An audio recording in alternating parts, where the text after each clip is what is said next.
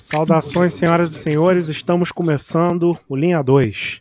Linha 2 é o programa âncora do Tabloide Negro. Ele é formado por seus fundadores que estão presentes nesse episódio. Nossa visão de negros suburbanos vai servir de base para a condução dos assuntos. E por falar em pretos suburbanos, eu sou o José Petit e hoje, hoje eu tô complexo. E eu tô aqui com meu amigo Cláudio. Hoje eu tô me sentindo abençoado. Ô Glória! Que isso? e tô aqui com meu amigo Clayton. No passado surgiram profetas no meio do povo, como também surgirão entre vocês falsos mestres. Muitos seguirão os caminhos vergonhosos desses homens, e por causa deles será difamado o caminho da verdade. Em sua cobiça, tais mestres o explorarão com histórias que inventaram. Há muito tempo a sua condenação paira sobre eles, e a destruição não tarda. Que isso, Que gente. isso, hein, meu irmão? O cara é profundo mesmo. Caraca. Né? Pegaram a visão? Cara do. Com certeza, mano. É, é- mas qual é desse bagulho? Antigo Testamento? Isso aí, cara? Isso aí é Novo? Pedro, Novo Testamento, isso é Pedro. Capítulo 2, Caraca! versículo 1 a 3. Que isso, gente. Novo Testamento, filhão. É. É, as informações estão aí, parceiro. Mas tu tá ligado, tu tá desatualizado, né? Que, que o lance é o antigo. O né? antigo é mais, é, é- é mais, é mais novo que o novo? É, pra, pra certas pessoas, sim. É. Rapaz, Olha, nem começou o rapaz, episódio direito, já tá lançando polêmica aí, ó. É. Não, mas isso aí é de Vai boa, cara. lá. Isso aí é de boa. É, é tranquilo. Vamos lá. Nosso patrocinador é a BJ Plus Design. Essa empresa é responsável pela identidade visual do tabloide negro. E se você também estiver precisando de um serviço de design ou estiver querendo dar uma melhorada na sua rede social, chame a BJ Plus Design. Nosso site é www.tabloidenegro.com e nossas redes sociais estão identificadas como arroba tabloide negro. Lembrando que temos o nosso grupo no Telegram, caso você tenha interesse em participar, é só solicitar o link através de nossos contatos que nós enviamos de boa para você. E temos também o nosso Apoia-se, onde você pode contribuir para o nosso pro desenvolvimento da mídia Tabloide Negro. Né? O endereço é apoia-se barra tabloide negro. Né? Lá tem vários planos e o tema de hoje é Complexo de Israel. E eu chamo meu amigo Clayton para uma breve introdução sobre o assunto. Been a day for me. Yeah, yeah. Antes de explicar ou comentar sobre a facção Complexo de Israel, que é o agrupamento de favelas do Rio de Janeiro, Vigário Geral, Parada de Lucas, Cidade Alta, Pica-Pau e Cinco Bocas, é preciso entender que integrantes das facções já conhecidas como Comando Vermelho, Amigo dos Amigos, Terceiro Comando e até mesmo a Milícia, cada uma tem a sua particularidade. Enquanto uma não admite consumo de drogas nos locais em que se instalam, já outra não permite que os integrantes das facções andem armados em locais abertos. Já outras impedem moradores de realizar compras em comércios que não sejam controlados pela facção em questão. Gás, farmácia, TV a cabo, internet, todos esses serviços devem ser feitos com comércios ou pessoas ligadas à facção. Esta triste realidade já é conhecida tanto pelos moradores quanto por quem não é morador e até mesmo pelas autoridades públicas. Como se isso tudo já não fosse suficiente, as pessoas que moram nas regiões comandadas pelo poder paralelo são submetidas a um conceito de religião criados pelos bandidos. E sobre esse conceito de religião criados pelos bandidos, é porque apesar do protestantismo ter várias vertentes, batista, universal do reino de Deus, adventista do sétimo dia, presbiteriano e muitas outras, e apesar também de todas terem inúmeras particularidades que as diferenciam entre si, muitos criminosos acabam deturpando os valores encontrados nessas denominações religiosas e o usam em benefício próprio. E uma das principais formas de atuação é usar de violência contra outras religiões, principalmente as de matriz africana. E um dos personagens que está por trás da implementação desse conceito religioso em áreas abandonadas pelo poder público se chama Álvaro Malaquias Santa Rosa, conhecido como Peixão. Religião, armas, drogas, tráfico, violência. Esta é a realidade que paira sobre as favelas cariocas. Dá o play que hoje o assunto é complexo de Israel. Maravilha. E vamos então começar aí. Já temos, temos um áudio comunitário, né? E por razões óbvias, eu não posso né, revelar quem é a pessoa, então é um áudio comunitário anônimo. Então, vou soltar aqui para vocês. Meu Deus, meu Deus, se eu chorar não leve a mão, pela luz do candeeiro, liberte o cativeiro social. Bom, morei lá por 30 anos, aproximadamente, e sempre foi feito, foi sempre, sempre esteve sob o domínio desse, do tráfico lá. Assim, era bem, bem menor. Nós, nós não, não enxergávamos da forma que estamos enxergando agora. Essa, é, muita gente assim armada na rua, muita rua fechada, muita barricada, muita rua sem saída. É, a quantidade de gente armada no meio da rua, quantidade de, de, de garotos com rádio comunicador. É, até tá mais organizado mesmo. O crime parece que é um crime organizado realmente. Então, tá bem, bem, bem diferente. Assim, um clima muito mais tenso, um clima muito mais pesado, de você não ficar se sentir bem andando na rua, você se sente. Tá sempre aquele clima de medo, aquele clima que vai acontecer alguma coisa, entendeu?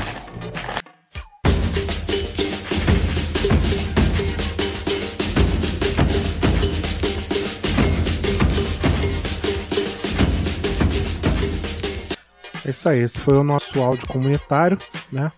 E com isso, damos início aí às nossas análises, nossos materiais. Cláudio, o que, que você trouxe para nós aí?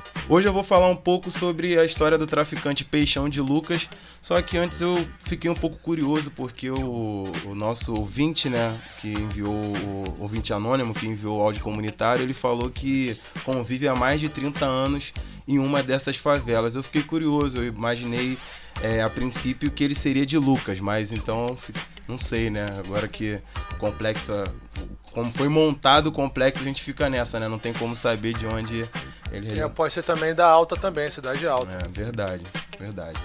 Então, voltando aqui ao Peixão, ele é o chefe do complexo de Israel. A primeira informação importante é que ele coloca sua religião em primeiro lugar.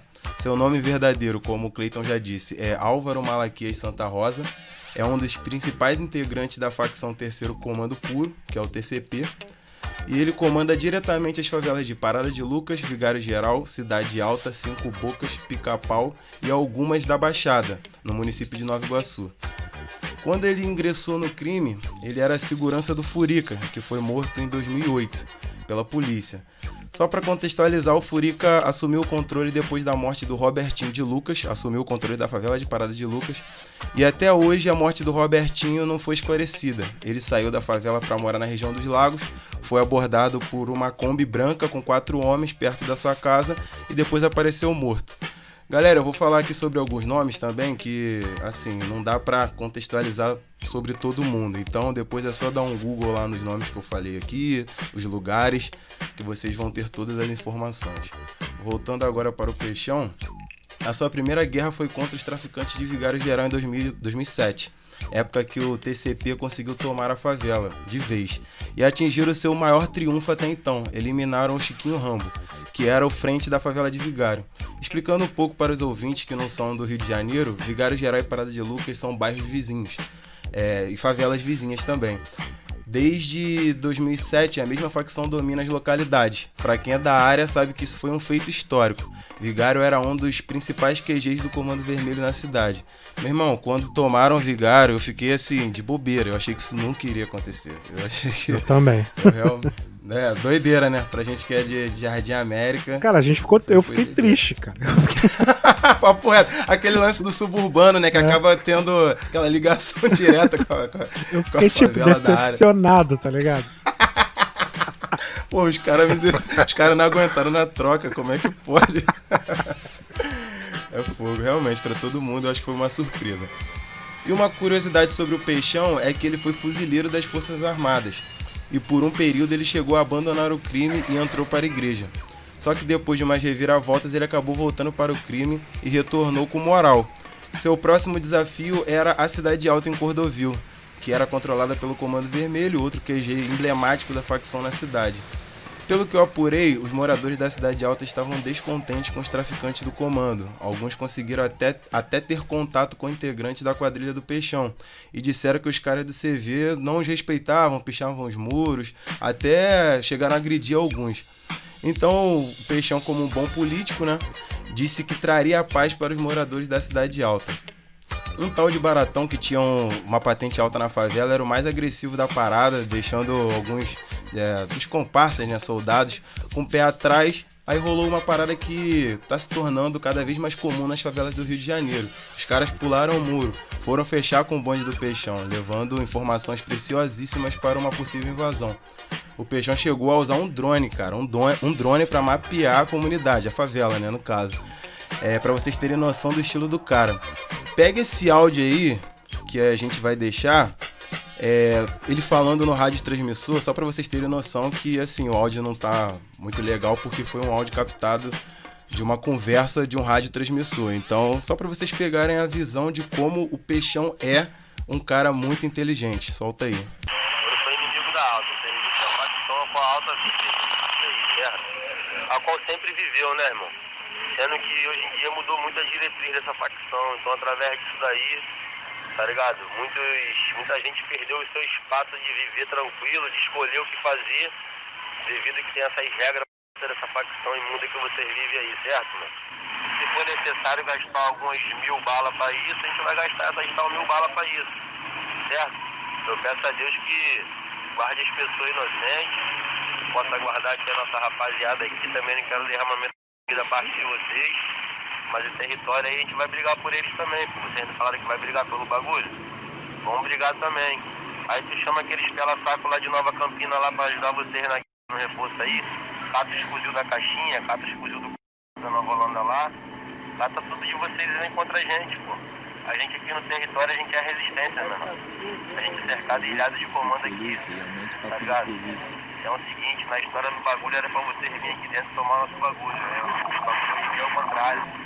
Vocês vieram aqui, fizeram o que fizeram, a comunidade aqui foi abençoada, agraciada por Deus após isso, e a gente só somou, só se e agora é o seguinte, vocês têm a união da facção de vocês toda, tá tranquilo, pô. A minha facção eu ainda nem tenho a união da minha facção toda, porque o dia que eu tiver a união da minha facção toda, pelo menos 25% do Rio de Janeiro a gente domina.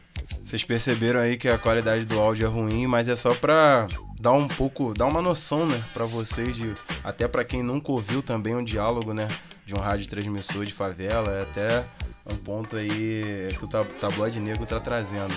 Mas vocês perceberam, conseguem, deu pra perceber, né, no áudio ele falando que é, ia tomar, só que não queriam derramamento de sangue, principalmente, principalmente de pessoas inocentes. Ele também, mais de uma vez, falou sobre a questão de ser abençoado por Deus e tal. Então é, é só para vocês terem uma noção aí de, de como foi essa tomada da Cidade Alta. É, que aconteceu em 2016. Ele cumpriu a promessa e em 2017 o Comando Vermelho tentou retomar o controle do tráfico da favela. É, quem é do Rio de Janeiro deve lembrar, integrantes de diversas favelas formaram um bonde absurdo para cumprir essa missão. Veio gente até de São Gonçalo, meu irmão. Olha a doideira. A galera atravessou a ponte para tentar retomar a cidade alta.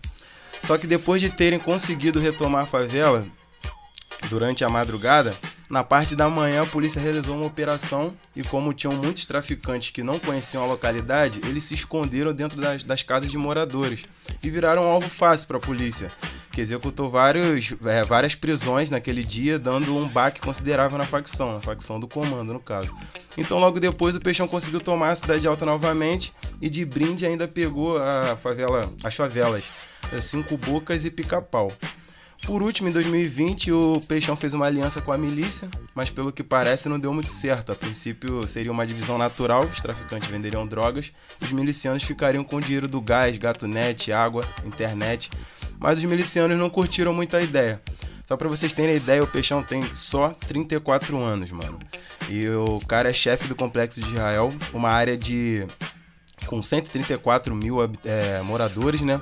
O segundo vulgo do Peixão é Arão, alusão ao irmão de Moisés. A marca registrada do grupo dele são alguns grafites com imagens e mensagens bíblicas. Acho que o Petit vai falar um pouco mais sobre isso aí. O cara toca o terror, como o Clayton já, já comentou, é, principalmente para, para a galera que participa né, de religiões de matriz africana. Eu não, nem sei qual o fim que eles dão para essas pessoas, mas sei que é, é a vida de quem é representante de matriz de religião de matriz africana. No complexo de Israel tem uma vida sofrida. É basicamente isso, gente. É, com relação a, ao que você relatou, eu vou comentar só a questão do, da comunidade, dos moradores, né? Tivemos aí o áudio comunitário anônimo e eu tenho também é, relatos, né? Isso tá... Não, não tô falando nenhuma novidade, isso tá aí nos principais meios de comunicação, né? E a gente que mora perto, a gente ouve as coisas, fica sabendo das coisas, né? É, pessoas que moram na Alta, por exemplo, na cidade alta, né? é O, como é que é o lance lá? É, em alguns lugares, você, a pessoa fica assim intimidada porque ele, é, o- os traficantes ficam encarando o morador, né? Então, por exemplo, esse lance, por exemplo, eu eu moro na Alta e quero que o Clayton venha me visitar. Não rola, dificilmente vai rolar, porque tipo assim, na esquina, na entrada, tem um ou dois ali traficantes ali num ponto me encarando, Uhum. entendeu? O Petit, Então, isso aí oi. ocorre tanto para visita quanto para trabalho também. É, as pessoas que trabalham na Cidade Alta, elas moram na Cidade Alta. Se você morar em uma outra comunidade e for trabalhar lá, não rola. Já foi esse o tempo. Então esse comportamento não é somente da Cidade Alta, mas agora a gente está falando aqui, né? Mas as comunidades elas já estão num nível que pessoas de outras comunidades, né, que são de facções diferentes, não tem nenhuma condição de realizar um trabalho, seja ele qual for, em outras comunidades. Então elas têm que é, se virar nos 30 aí para conseguir tirar um trocado ou em alguma outra região que não seja comandada por nenhum tráfico, que é que é bem difícil. Em outras, comuni- outras favelas, né, de facções diferentes, no caso, né? Porque se for a Isso. mesma facção, é tranquilo. Se a mesma facção, é de boa. Mas isso é antigo, hein, cara? Isso é antigo porque, é, sem querer cortar, só emendando aqui, porque, o Petit tava falando sobre isso. Isso é- ele, ele comentou sobre isso, na real.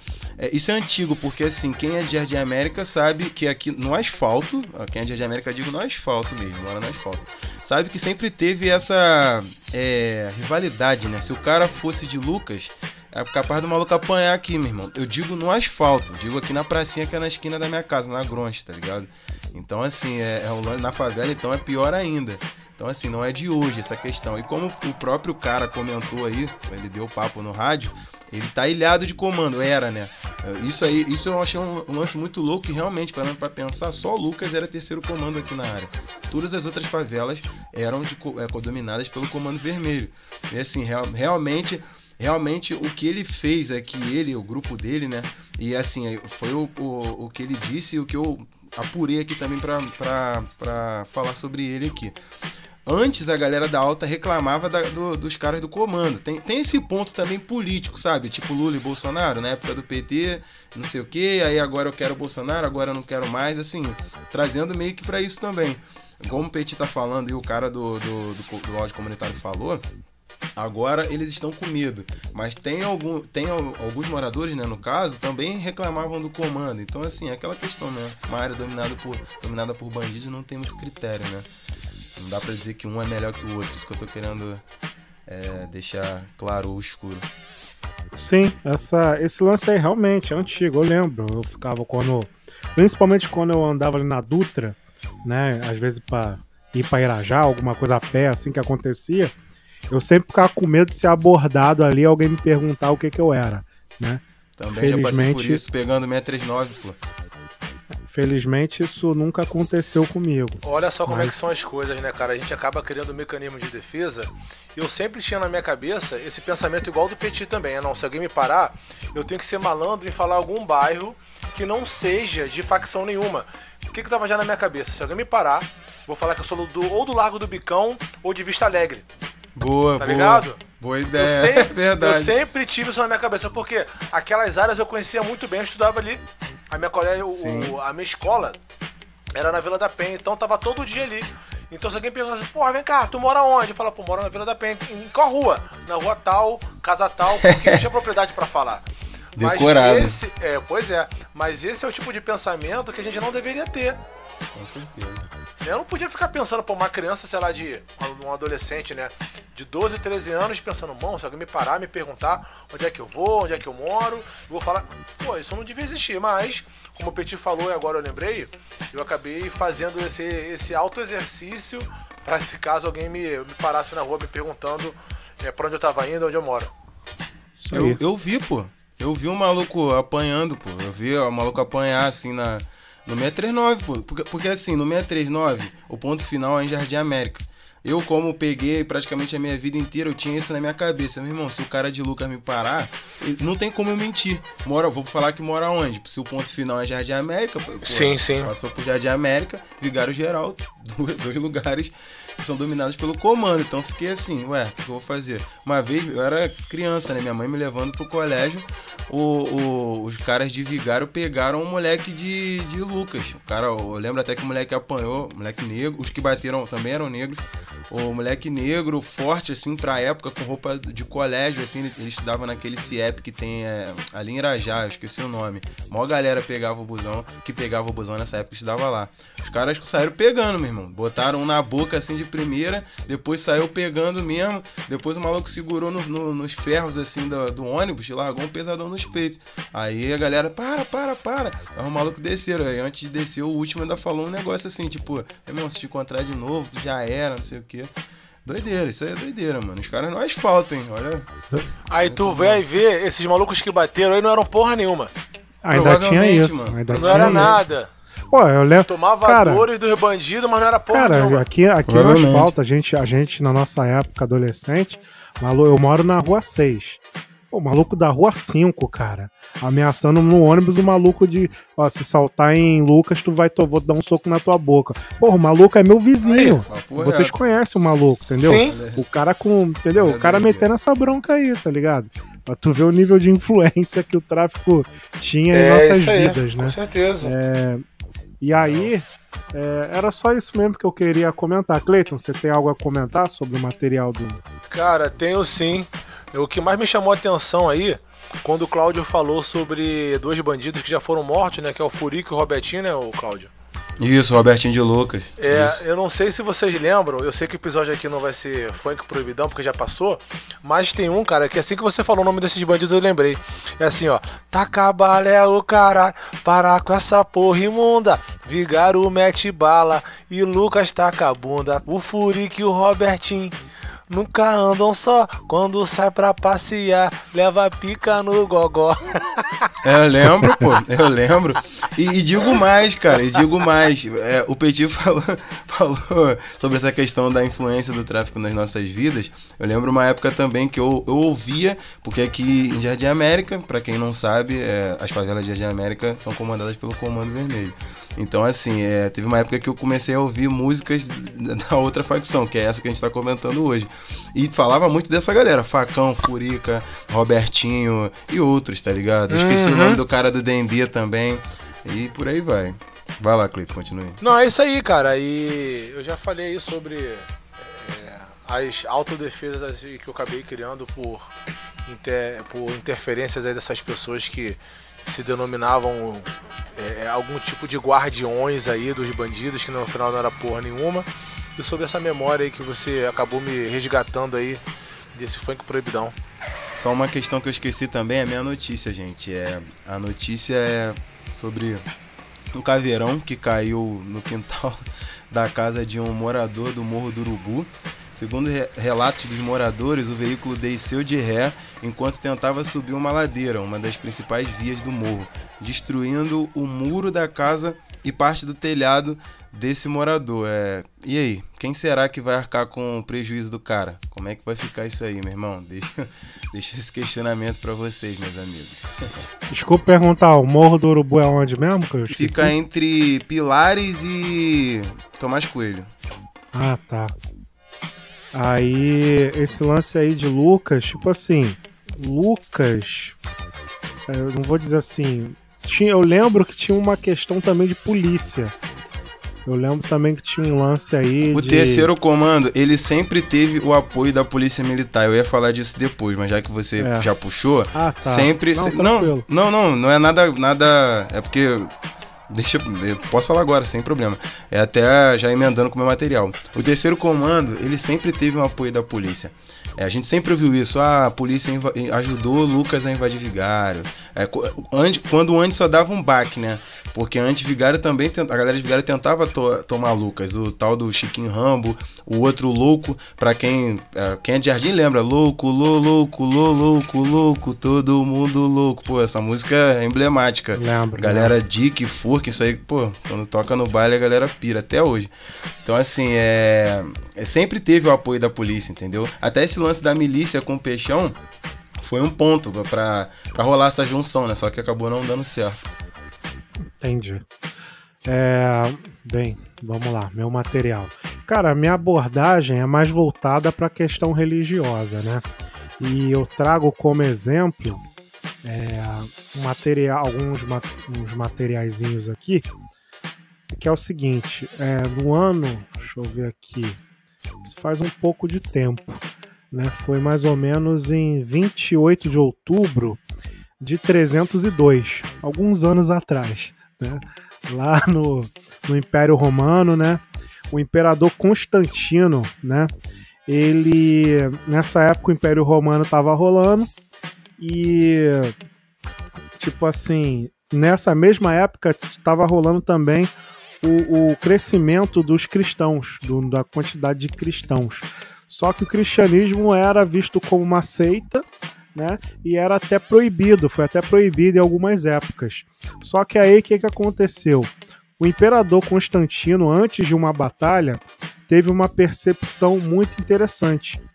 Ele. Aí ninguém sabe se foi uma visão que ele teve ou se foi uma estratégia de, de marketing, digamos assim. Né? O que, que ele teve? Ele ordenou que os seus soldados pintassem os seus escudos com um símbolo cristão, né? Que é o lábaro de, de Constantino, que é um. Ele tem até hoje aí na Igreja Católica, que é um P com X, né? Vermelho, né?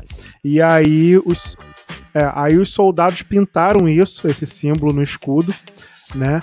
Assim, algumas pessoas dizem que Constantino viu esse símbolo no céu, uma parada assim. E aí, o que, que aconteceu? É, ele venceu lá a batalha que ele estava travando, né? Conseguiu lá expulsar quem tinha que expulsar. E então, ele atribuiu isso a esse símbolo. E atribuiu isso ao cristianismo. E aí, o que Constantino fez? Constantino pegou para ele o cristianismo, né? Pegou para ele essa ideia. E aí ele se tornou um imperador, né, cristão. E aí ele tornou meio que obrigatório o cristianismo, ao invés de proibido, ele tornou obrigatório o cristianismo na, no Império Romano. E aí foi quando tudo, com, digamos assim, que a- as tretas começaram. Começaram. Por quê? Né? Você agora está misturando a igreja, o cristianismo, com o Império Romano. Então rola ali um conflito de, de, de interesses, né? O, o cara, né? O, o, a igreja serve o imperador, o imperador serve a igreja, né? E, e esse acontecimento, né? Que a gente tem consequências até hoje, até hoje a gente tem essa, essa, esse troca-troca aí de, de poder e, e de Estado e, e religião, né, eu vejo isso no complexo de Israel. Eu vejo um cara que se aproveitou, que, que pegou ali um símbolo, né? É, não sei a trajetória cristã dele, né? Eu sei que é o que o Cláudio, o que o Cláudio falou, né? Que ele é da igreja. Já vi algumas reportagens até que era pastor, se não me engano, né? Mas sei que ele era de uma de uma Assembleia de Deus, era- ele era de uma alguma é, Assembleia de Deus ali que saiu da, da original, né? E assim, um cara que pegou um símbolo, assim como Constantino. No caso, ele pegou o símbolo do, do rei Davi, né? Que é a estrela de Davi, né? Que é um símbolo muito forte atualmente, né? Por quê? Se você pega aí a muitas igrejas protestantes, principalmente as neope- neopentecostais, você percebe que tem ali um lance com o Antigo Testamento. Né? Na Bíblia tem o Antigo e o Novo. E aí foi até o lance da brincadeira que eu fiz no início. O que, é válido hoje? O que é válido é o Novo Testamento. Por isso que o nome dele é novo, que são a partir dos ensinamentos de Jesus Cristo sobre eh, pregação do amor, do perdão, né? Mas essas igrejas, elas têm uma pegada ali pra vibe do Antigo Testamento. Então é, é Deus de Deus de Israel, né? Deus está do meu lado, é batalha, é batalha, né? Ah, Deus vai operar, vai acabar com o meu inimigo, né? Ah, eu sou descendente de Davi, né? Eu sou da eu sou de Israel. Se eu sou de Israel, eu sou ungido, então o meu inimigo vai cair. Então eu percebo que tem esse lance aí, né? Ele pegou esse símbolo, né, da, da, da estrela de Davi e implantou no, no seu no seu sistema, né? E uma das vantagens do cristianismo é que ele, se, ele consegue se adaptar a qualquer situação, a qualquer cultura. Né? Você tem ator pornô cristão, você tem bandido cristão, você tem é, o- o próprio termo católico não praticante. Né? O, o, por que católico não praticante? Né? O católico não é. Não é por que, que ele não fala eu não sou católico? Ou então eu sou. Não, ele é um católico que não pratica. Existe isso? Existe. O cristianismo permite isso. Né? Existem. Você pode fazer do, do jeito que você quiser. Tem o cristianismo da. Tem a teologia da prosperidade também, que também faz parte do complexo de Israel, né, onde você é abençoado por Deus e tem direito às terras, tem direito à riqueza, tem direito à prosperidade, mesmo que essa prosperidade seja através de, de dinheiro do tráfico, essas coisas todas. E aí, mergulhando mais ainda na, na questão da, da igreja, né, é que vamos, vamos analisar, né, as pessoas é, as pessoas precisam de rituais, né? A gente nega, mas todo o, ser humano adora um ritual, né? Tanto é que é o que a gente mais vê são pessoas que nem são da igreja, pessoas que não são cristãs, praticantes, mas quando vão casar, elas fazem uma cerimônia, né? Porque nós gostamos de rituais, né? Então, é, o que, que a gente percebe aí? As pessoas elas precisam socializar, precisam de rituais e precisam de, de pertencimento, precisam pertencer a algo. E assim, pobre não, tem dinheiro para pagar um clube, para ir pro, para um clube. Então, o que vira o clube dele? O clube dele vira a igreja. Na igreja, o que, que ele tem? Na igreja, ele às vezes tem ar-condicionado. Na igreja, ele tem uma aula de música. Na igreja, ele consegue ganhar uma cesta básica de repente. Na igreja, ele coloca um terno e aí ele tem autoestima elevada. Na igreja ele é tratado como um igual, ele tem cidadania, né? Na igreja, a igreja oferece cidadania para esse cara. Então, o que que aconteceu? Diversas igrejas nas periferias, diversas igrejas nas favelas, né?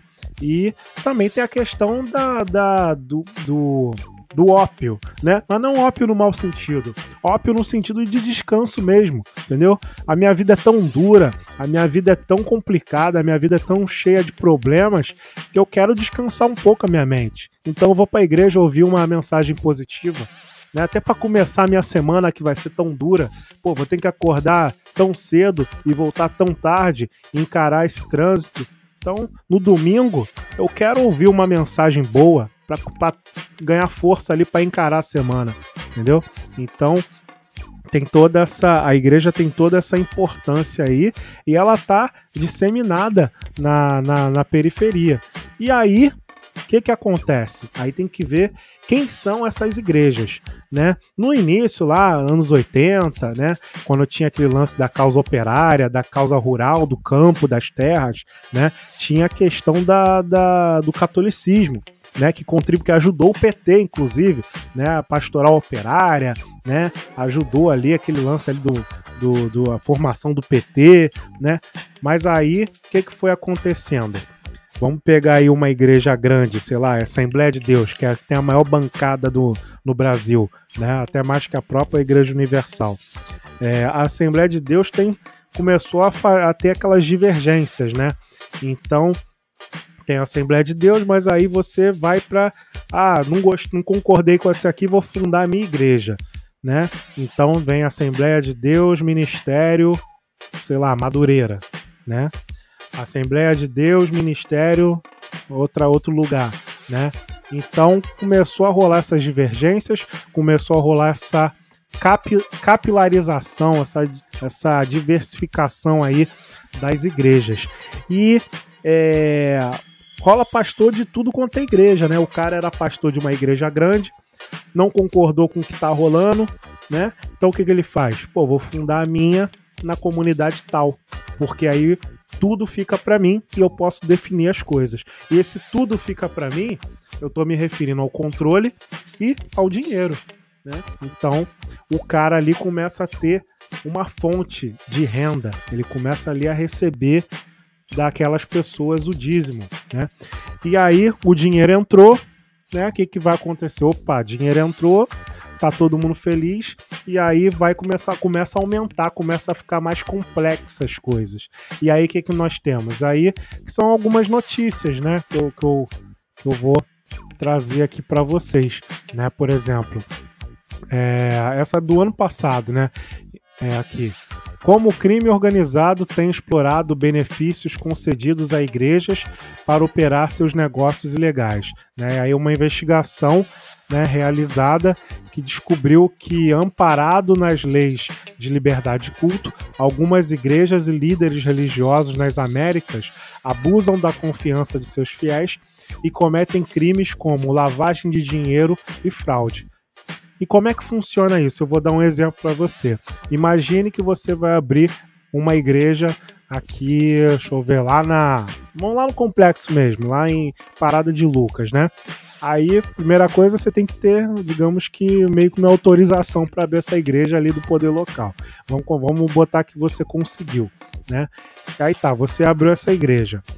Aí, o que que acontece? O pessoal tá lá contribuindo para você só que não é um valor considerável, né? E aí o que, que acontece? Vem um empresário e chega para você e fala o seguinte: olha só, é, vamos fazer o seguinte, quanto você está arrecadando bruto aí por mês? Ah, bruto por mês eu arrecado algum em um mês, num mês bom eu arrecado 5 mil e num mês ruim eu arrecado 2 mil. Ah, tá, entendi. Vamos fazer o seguinte, cara. É, eu te dou 10 mil por mês e mas é o seguinte, você deixa a contabilidade comigo. Ah, legal, legal. Você faz o que você quiser com esses 10 mil. Você promove retiro, compra ônibus da igreja, reforma a igreja quantas vezes você quiser, bota porcelanato, bota ar-condicionado, né? Bota, melhora a, a, equipe de som, o Ministério de Música, mas a contabilidade é por nossa conta. Tá bom, legal. E aí o cara, né, tá ali tranquilão com a sua estabilidade, ganhando 10 mil por mês e, e forte na, ali na, na igreja dele. Então já se formou ali um feudo. E, e essa ideia vai é, disseminando, vai aumentando, aumentando, aumentando, e aí nós temos o que nós, nós temos hoje. Né? Vá diversas igrejas né, nas periferias, algumas envolvidas com lavagem de dinheiro, outras não, outras em processo de entrar e outras igrejas até justas, igrejas boas, igrejas que, que fazem realmente o serviço cristão. Então, assim, é uma pergunta que eu, que eu ia fazer, cara. É, assim, esses pastores do dessas igrejas dentro de favelas, como é como como eles são escolhidos no caso? Aí eu não sei nem se você sabe responder, mas assim, Sei, eu pesquisei isso aí porque eu fiquei Ótimo. muito curioso para saber pode... como é que era o. Eu fiquei muito curioso, porque assim, quando eu tava pesquisando sobre o complexo de Israel, eu queria entender como que essas igrejas de periferia se criavam. Porque elas não são, não foi o complexo de Israel quem as inventou, não foi, entendeu? É, o complexo de Israel só usa ali a, a, a fachada ali da parada, só usa os símbolos, né? E, e, os, e essa vibe né, da periferia que é ser evangélico, entendeu? Se você vai para uma periferia, você né, a cada beco ali Não, você encontra uma Com igreja, certeza. né? Com certeza. Então, o, você perguntou sobre como é a escolha desses pastores. Vamos lá. Isso, é, se pode ser um cara de fora, como é que é? Conta aí. Tem igreja de tudo quanto é tipo. Se tem igreja de tudo quanto é tipo, tem pastor de tudo quanto é tipo. Tem pastor formado, não formado, indicado e não indicado. Vamos lá, o primeiro tipo que eu que, que me, me passaram, as pessoas, eu- as pessoas que moram nessas comunidades e me informaram. Vamos lá, você tem o caso da Assembleia de Deus. O cara era pastor de uma assembleia, de uma igreja grande, e aí ele saiu dessa igreja e formou a dele. Então, esse cara é, formou a igreja dele na, na periferia. Tem também a outra situação, que é a tal da congregação, as células, os núcleos, né? Que é assim: tem uma igreja grande no asfalto, na, na sei lá, na Penha, e essa igreja grande da Penha, o que, que ela faz? Ela implanta núcleos, congregações, células nas periferias. E essa, essa sede que fica na Penha indica quem serão os pastores que irão atuar nessas igrejas periféricas. Entendeu? E, e, rola, e rola um rodízio. Assim, geralmente eles ficam dois anos e aí troca, né? E, e aí troca por diversos motivos. Troca porque tem que trocar, troca porque o cara não estava indo bem, troca porque rolou algum escândalo e tem, tem diversos motivos. Tem motivos bons e motivos ruins. Mas exi- é, existe toda essa capilaridade aí. Então as razões são diversas. É, mas o que eu vi foi isso. É o cara que saiu da igreja grande e criou a dele e o cara que foi é, enviado, indicado pela igreja grande para formar um núcleo ali. Entendeu? E aí o dízimo dessas pessoas da periferia tem que ser levado para sede. Entendeu? Então você acha que, tipo assim, o, o aquela igreja, o dinheiro daquela. O dinheiro daquelas pessoas ali tá indo pra igrejinha ali. Não tá. Alguma parte tá, outra parte tá indo pra sede. Entendeu? Então é um sistema muito bem elaborado. Entendi, entendi. É, Comentando já o seu material sobre o que você falou, assim, sobre essa questão do. Vou meter essa questão dos bandidos cristãos, né? Assim. é, você- é, eu lembro que você comentou, até os bandidos. Tem até bandidos cristãos e tal. Aí esse é o ponto que eu queria tocar, assim, eu vejo. é, entendo o que você falou, mas vejo até de outra forma. Eu, é, não só você, como eu já vi muita gente falando, ainda mais com essa explosão né, do complexo de Israel. É, e também eu lembro que o Fernandinho, falecido Fernando Gabiru, né, lá do Dendê, é, da ilha, eu lembro que também ele fazia coisas parecidas com o Peixão. Com certeza o, o Peixão bebeu dessa fonte, porque o Gabiru era mais velho que ele e tal. Bebeu dessa mesma fonte. Ele expulsava né, as pessoas é, praticantes de, de religiões de matriz africana. É, batia e tal. Tem até um áudio, um vídeo, né, na, aí na internet, que eu lembro que o cara falou, o cara, o bandido, né, chega e fala assim pro pai de santo, é, o patrão já falou que não quer macumba aqui, irmão, se botar de novo, é, a gente vai passar, vai, vai dar tiro, vai fazer não sei o que.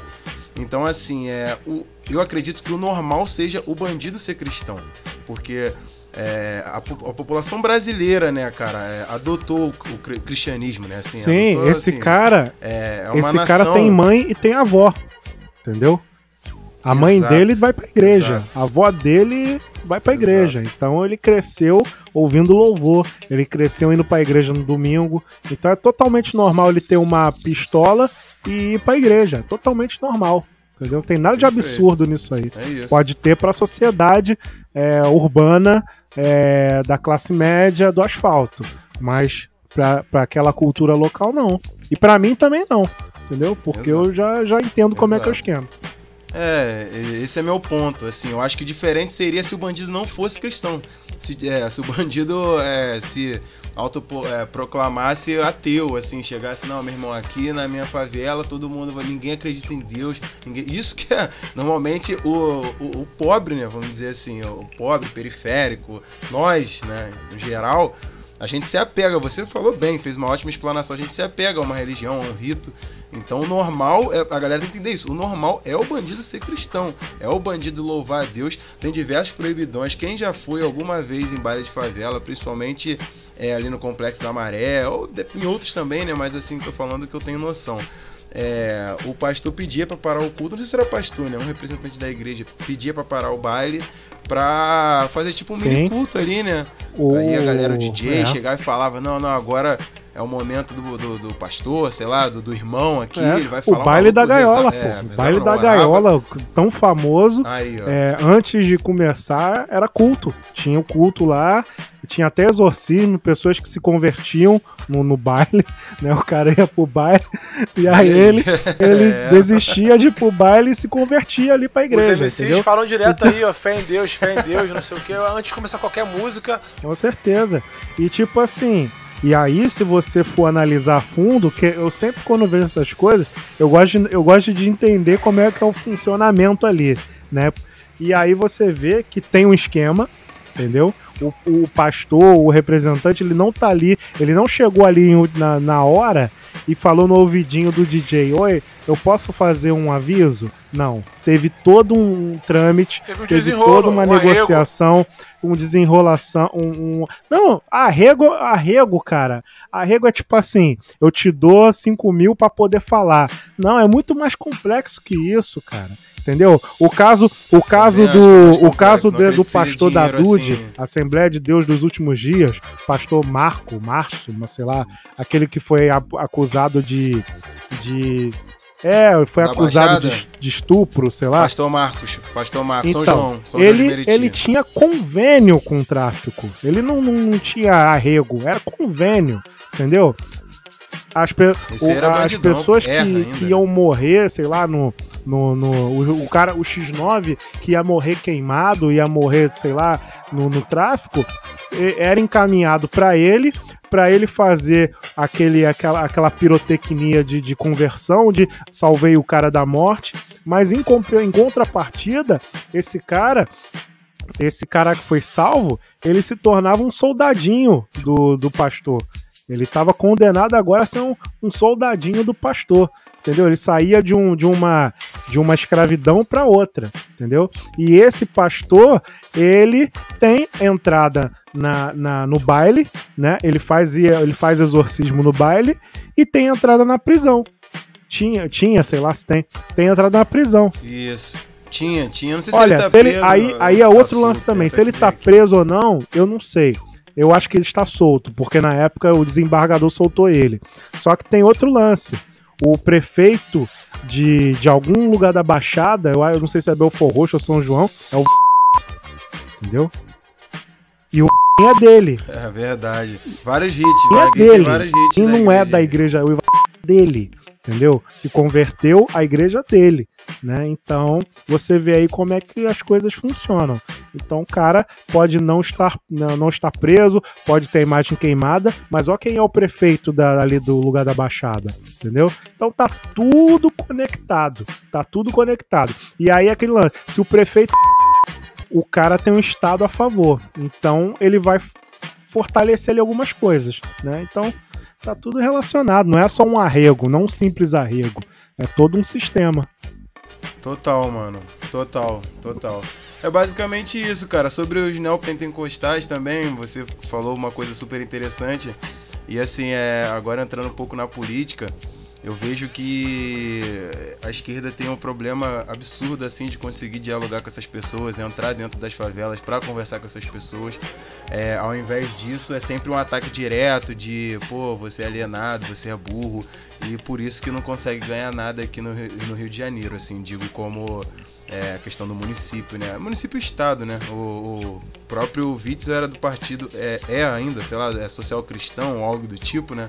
Então, assim, é, a falta de diálogo né, com essas pessoas fica bem nítida quando você é do Rio de Janeiro. É, era isso que eu queria comentar sobre o, sobre o É, Petit. Cle- É o seguinte, você fez um momento palestrinha aí, cara, muito bem feito, eh, dando um- uma contextualização sobre o período histórico de Constantino até os dias de hoje e dando prosseguimento a esse momento palestrinha também, lembrar da reforma protestante, né, cara, de Martinho Lutero, que talvez a principal crítica de Martinho Lutero, quando ainda pertencia ao catolicismo, ele começou a criticar as pessoas pela venda de indulgências. E para quem não lembra, indulgência é uma carta aonde a pessoa recebia e a partir dessa carta ela não tinha mais pecado nenhum, ou seja, ela não iria nem para o purgatório, iria para o céu direto. Então a Igreja Católica vendia essas cartas aos montes. E Martinho Lutero começou a criticar, a perguntar se isso realmente era certo.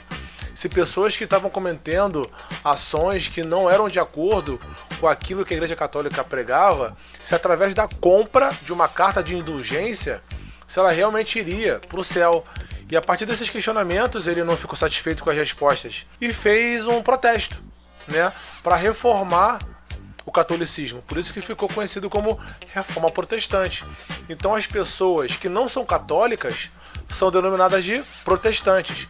E dentro do protestantismo existem várias vertentes, como eu comecei a falar lá no início da introdução. São várias igrejas. E no meu ponto de vista, É, até conversando isso com o João Bernardo, um amigo nosso em comum que vocês conhecem também, né?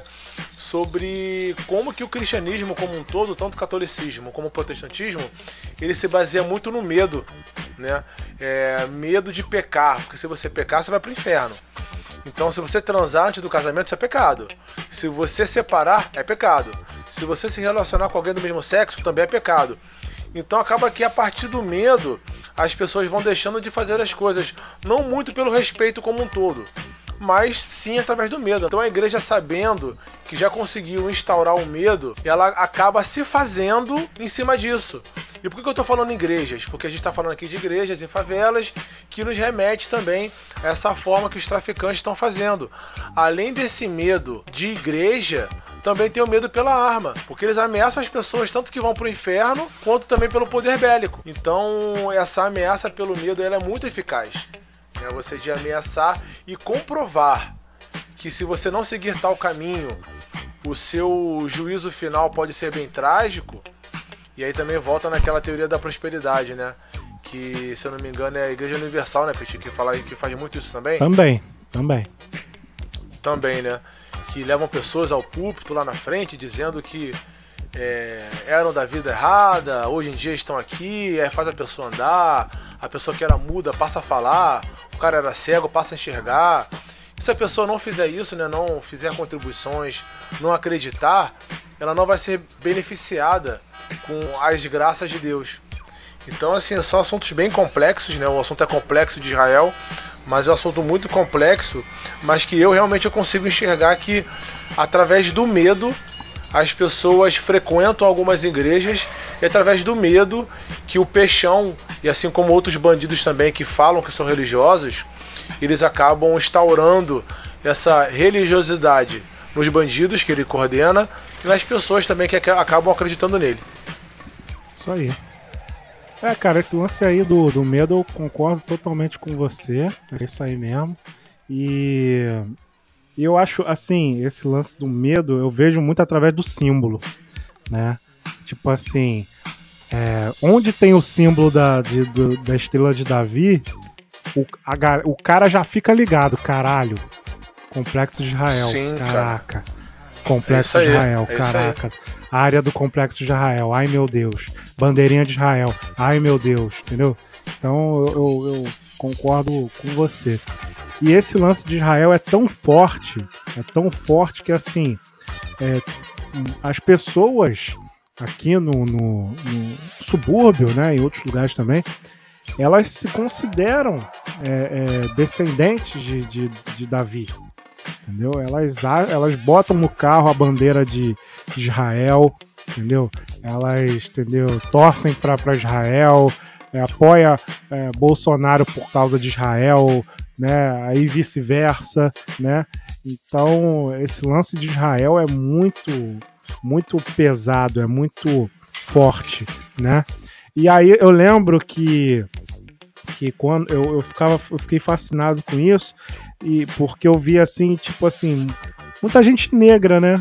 Achando que era descendente de Davi e tal. Eu, pô, cara, como é que pode um bagulho desse, não sei o quê? E aí eu fui pesquisar, né? Aí eu fui pesquisar, aí tinham as tribos, né? As tribos de Israel, né? E, e aí eu vi que tinha uma, até, que era a tribo de Dan, né? Que eram os descendentes do os descendentes do filho daquela mo, daquela mulher que casou que que ai gente aquela mulher que casou com casou com o filho de Davi Salomão a rainha de Sabá esqueci o nome dela mas aí Salomão teve um filho com, com a rainha de Sabá né e esse filho ele era ali da área da Etiópia né então tipo assim existe uma linhagem né da, da de Davi africana, né, na Etiópia, né? E aí depois de um tempo, foi mais ou menos, deixa eu ver aqui o ano. É, foi acho que 1991. Deixa eu ver aqui o ano exato. É, 1908, tá aqui. Em 1908, os rabinos de Israel é, re reconheceram os judeus etíopes como descendentes de Davi, né? E aí, sendo descendente de Davi, o que, que eles têm direito? Eles têm direito a, a irem para Israel. E aí, em 1991, né, o governo de Israel é, enviou vários aviões para a Etiópia, né, para esses negros judeus serem migrados, né?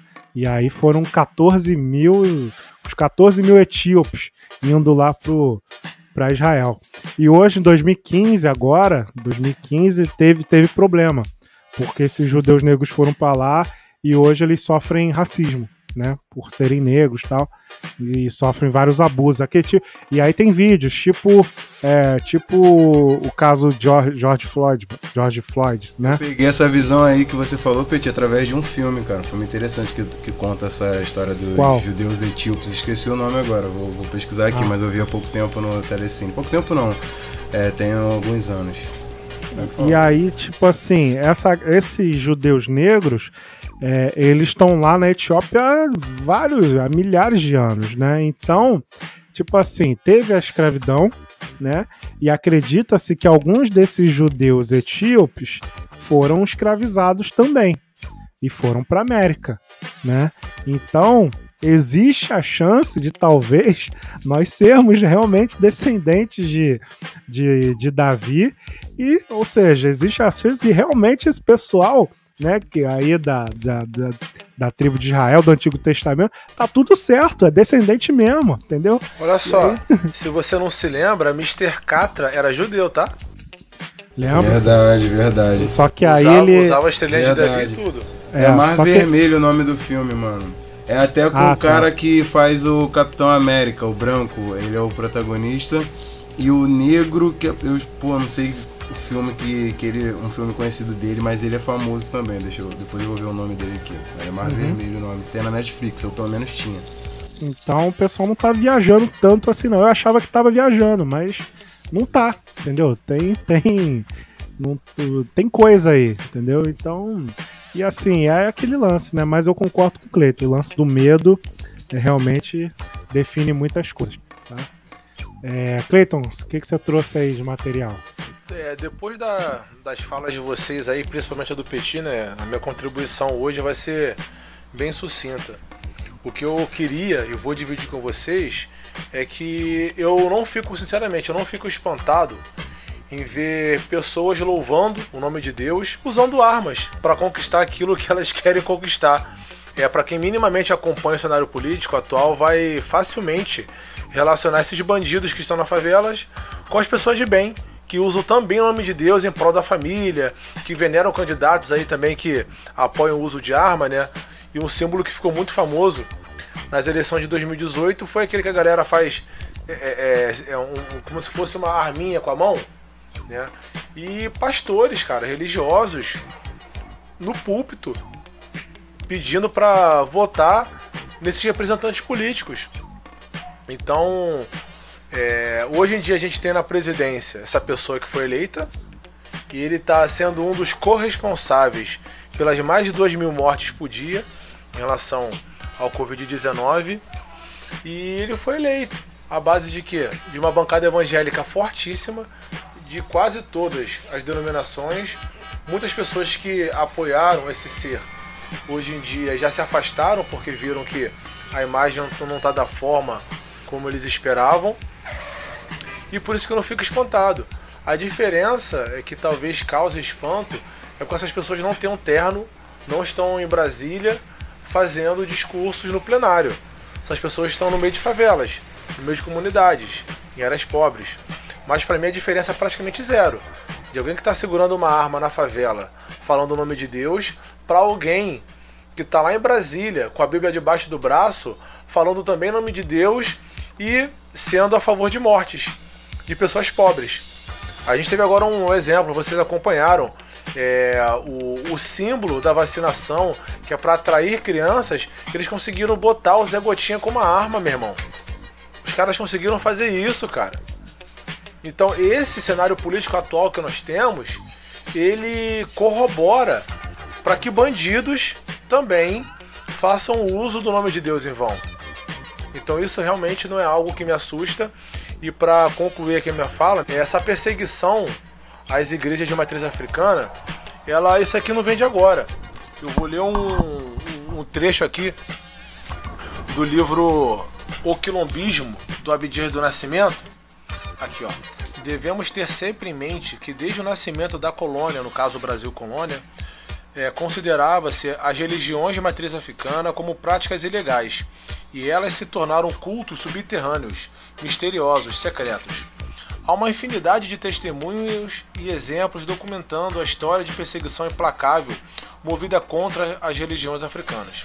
Já no século passado, cientistas e pesquisadores rotulavam o candomblé e outras religiões vindas da África de magia negra, superstição, animismo, fetichismo e outros ismos igualmente pejorativos. Um outro ponto também que ressalta aqui nesse livro é que no ano de 1976, galera, em 76, século passado, o governador da Bahia, Roberto Figueira, ele suprimiu o registro policial exigido dos templos afro-brasileiros. Por quê? Até aquela época, para fazer algum tipo de culto religioso de matriz africana, do, do, da Ubanda, do Candomblé, a pessoa tinha que fazer um registro na polícia e também pagar uma taxa. Logo em Salvador, onde o Petit já falou né, no episódio de músicas do, dos anos 90, que é a meca né, aqui do Brasil de pessoas pretas, lá as pessoas tinham que ir na polícia, registrar que ia ter um culto e pagar uma taxa. E quando era feito culto protestante, culto católico, isso não era feito, né? Nenhum tipo de registro na polícia, muito menos nenhuma taxa. Então, a partir de 76 que impediram. Então, essa perseguição à religião de matriz africana não é algo novo, infelizmente, não é algo que o vislumbre aí que vai acabar em pouco tempo, mas eu espero que acabe. Então, o que os políticos já fizeram em forma de lei e o que esses bandidos agora também fazem Bandidos que eu falo é tanto dentro das favelas quanto fora também, porque tem muitas pessoas que rechaçam ainda, em século XXI, religião de matriz africana. Então, para essas pessoas aí, eu desejo. Não posso falar muito bem que eu desejo, não, né? Mas eu desejo muita paz no coração. Caraca. É... Só um, um, uma correção aqui. Eu falei o Vaguinho achando que era o Vaguinho cantor, mas não é não tá? É, o, é outro Vaguinho. Só que assim, dá no mesmo, porque esse Vaguinho prefeito de, de Belfor Roxo, ele também é, é da, da igreja, entendeu? Então ainda tá de pé aquela, aquela conjectura que eu fiz ali. Só não tá relacionado a Dude, né? Mas está relacionado, por exemplo, a, a Nova Vida, que também é bem atuante aí na, na nas paradas aí. E, e, a, e, aí outra coisa também interessante é que além da, das igrejas, tem também a atuação das igrejas, né? Por exemplo, o PRTB, né? Que é um partido político, né? Que a galera tá ligada aí a quem pertence, né? É, agora com relação às questões que o, que o Clayton falou. É, cara, isso aí é isso mesmo que você falou. Inclusive teve até uma eu não sei, eu acho que foi ano passado, né, que teve o resgate do Atabaque.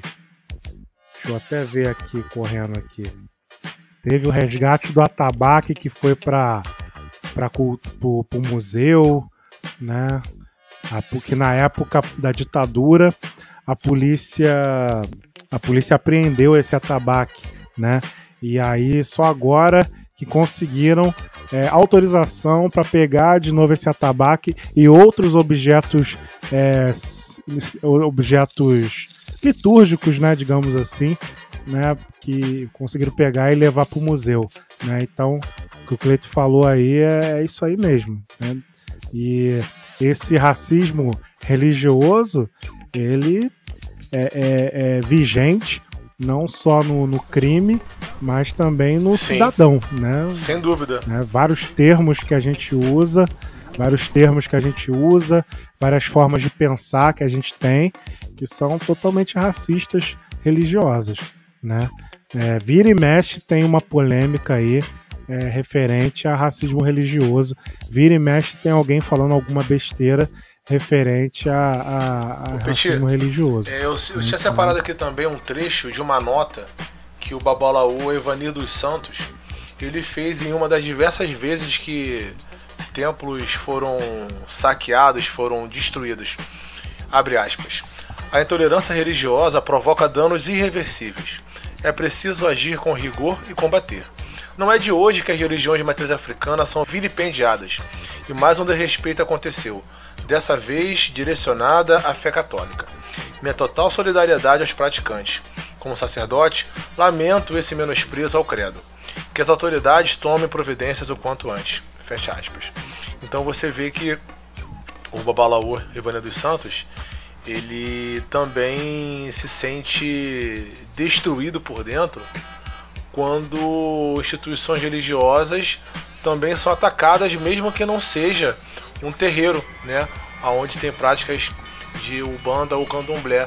Nesse caso aqui foi uma igreja católica, mas mesmo assim essa intolerância religiosa é muito prejudicial. E como ele falou, causa danos irreversíveis. É, ele, inclusive, ele foi entrevistado já pelo Tabloide Negro, né? É, ele falou exatamente isso aí que você falou. Ele falou que é crime, né? Que, que isso, isso que, tá, que o pessoal faz, assim, de boa, é crime, entendeu? Então, só que as pessoas não veem como crime, as pessoas veem como, pô, mau vacilo. Uhum. É tipo isso, é o lance da brincadeira também, racismo, né? É, é. Ah, é brincadeira, piada. né? E aí, o, o lance que eu falei do, do, da, do atabaque, né? Aqui entre a Primeira República era Vargas, né? É, tá, crime. Aqui, os objetos foram parar no Museu da Polícia Civil do Rio, onde compunham uma coleção pejorativamente batizada de Magia Negra. E lá ficaram quase 100 anos esquecidos.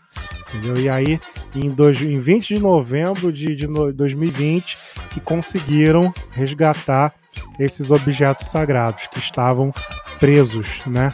E aí tava lá o, o Ivani dos Santos, tava todo mundo lá celebrando aí esse, esse o pessoal da Casa do Perdão também, a mãe Flávia, né? Então é, é isso aí, cara. É exatamente o que você falou. Cláudio, tem algo a dizer?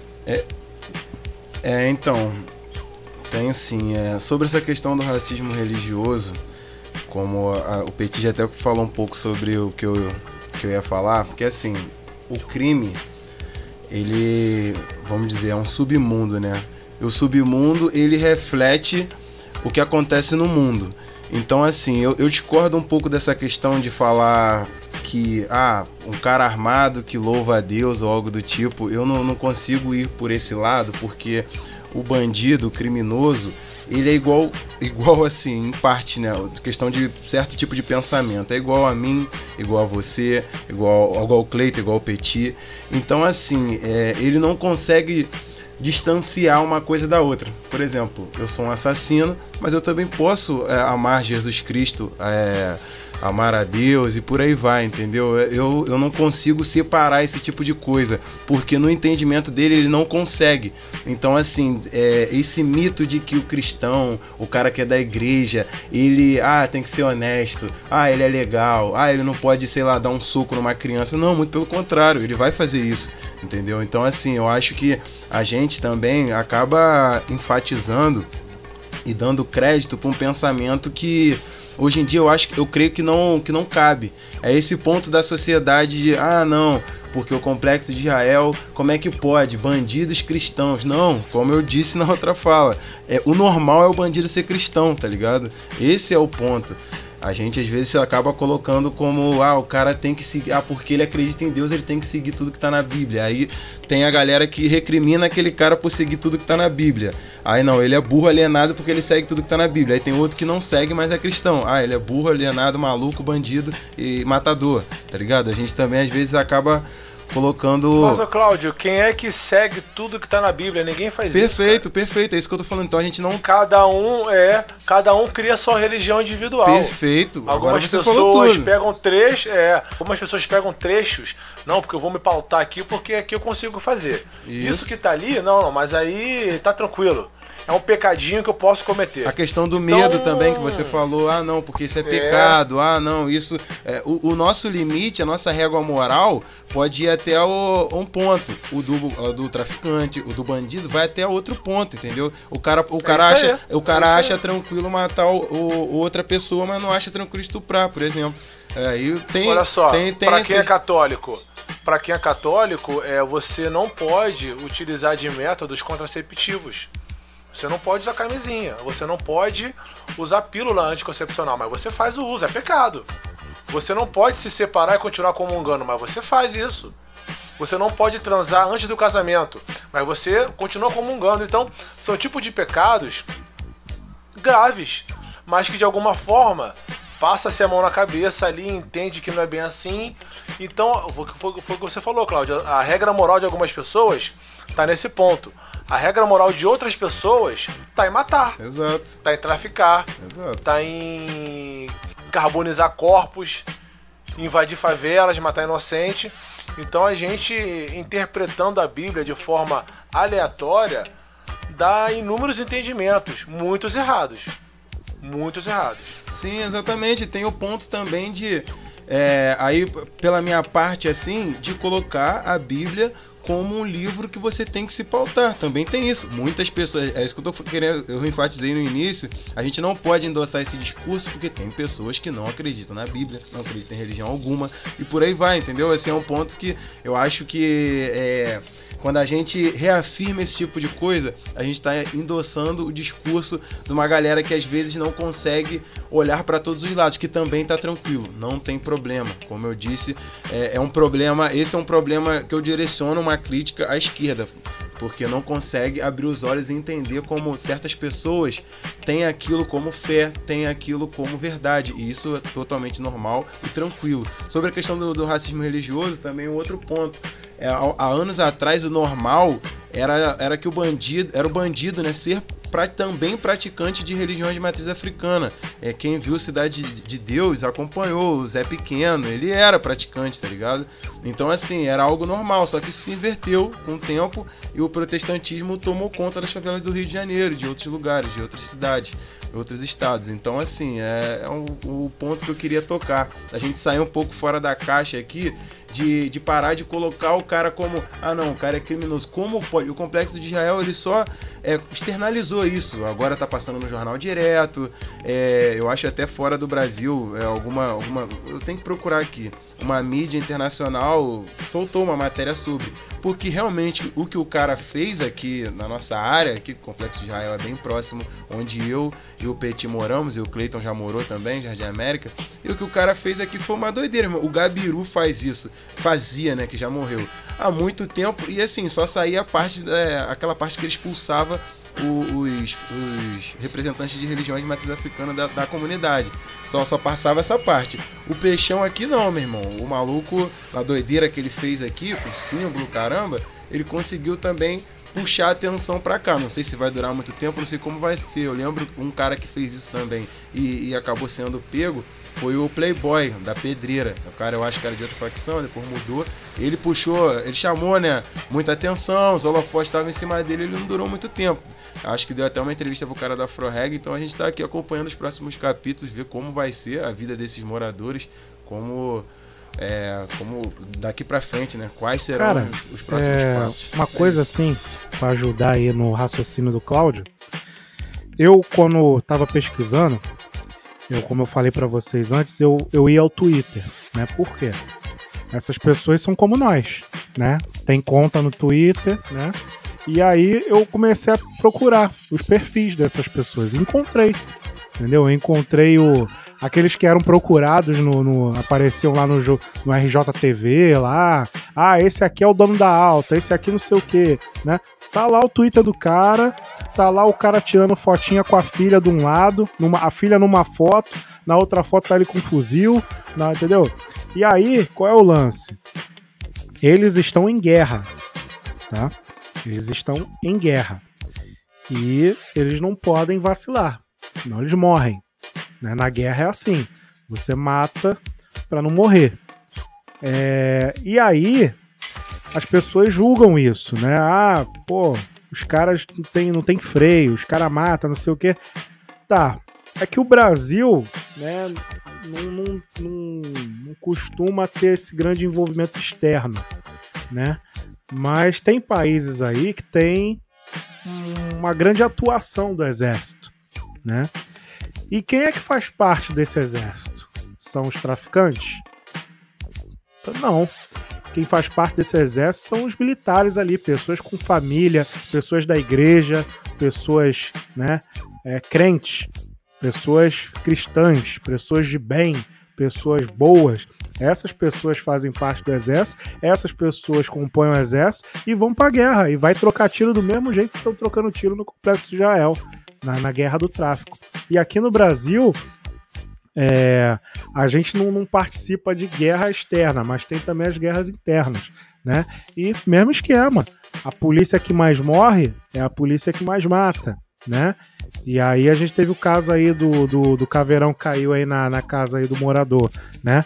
Mas temos vários outros casos do caveirão que saiu matando, né? E quem eram essas pessoas que estavam matando? Cristãos, pessoas que vão para a igreja, pessoas que têm seus valores, né? Pessoas de bem, né?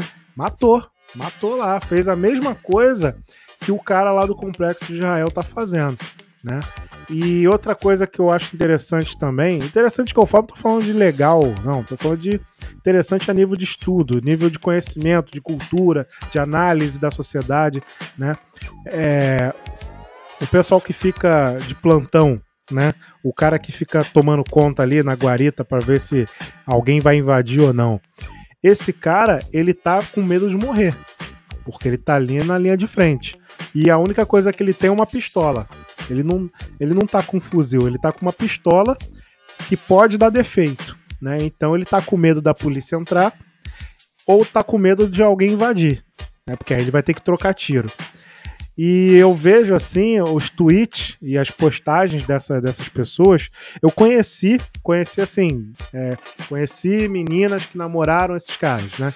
E aí eles postavam coisas assim, é, indo pro plantão, que Deus me proteja, né? E faz o total Sim, sentido, sim, gente. no Twitter, eu Esse já cara vi também, já vi. proteção, entendeu? Ele, se, se ele precisa, ele pede. Exato. Boa, Esse é o boa, esquema boa. do, do, do, do, do crédulo, do crente. Ele acredita num poder superior ao à ciência, ao Sim. real. Ele acredita no milagre. Ele acredita que uma, com uma pistola ele vai conseguir trocar tiro com um fuzil da polícia. Entendeu? Então, nada mais justo do que ele ser um crente. Entendeu? Entendeu? Então era essa contribuição aí que eu queria dar. Ótima comparação, Petit. Ótima, ótima É, alusão, irmão. Deixa eu ver mais o que. Vocês querem falar mais alguma coisa?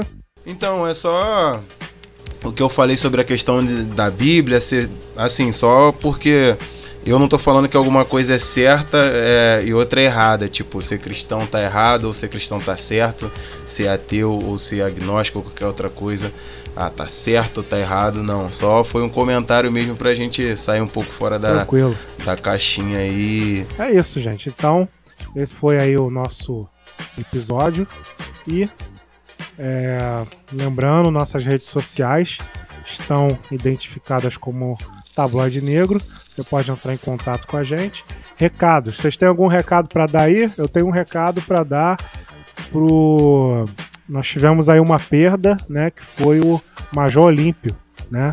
E é, bolsonarista. irmão, e é, bolsonarista. Covid. Covid, morreu de Covid. É, Major Olímpio era o bolsonarista, né? É, subiu aí graças ao bolsonarismo, defendia uma política genocida sem precisar de pandemia, né? É, elogiou o pacote anticrime do, do ex-ministro Sérgio Moro, né? E faleceu aí, complicações aí devido ao Covid, tá? Que Deus o tenha. É, alguém, Cleiton, quer dar mais algum recado aí? Tranquilo. Então, finalizamos aqui. Valeu, gente. Até mais aí. Tchau. Valeu, galera. Valeu!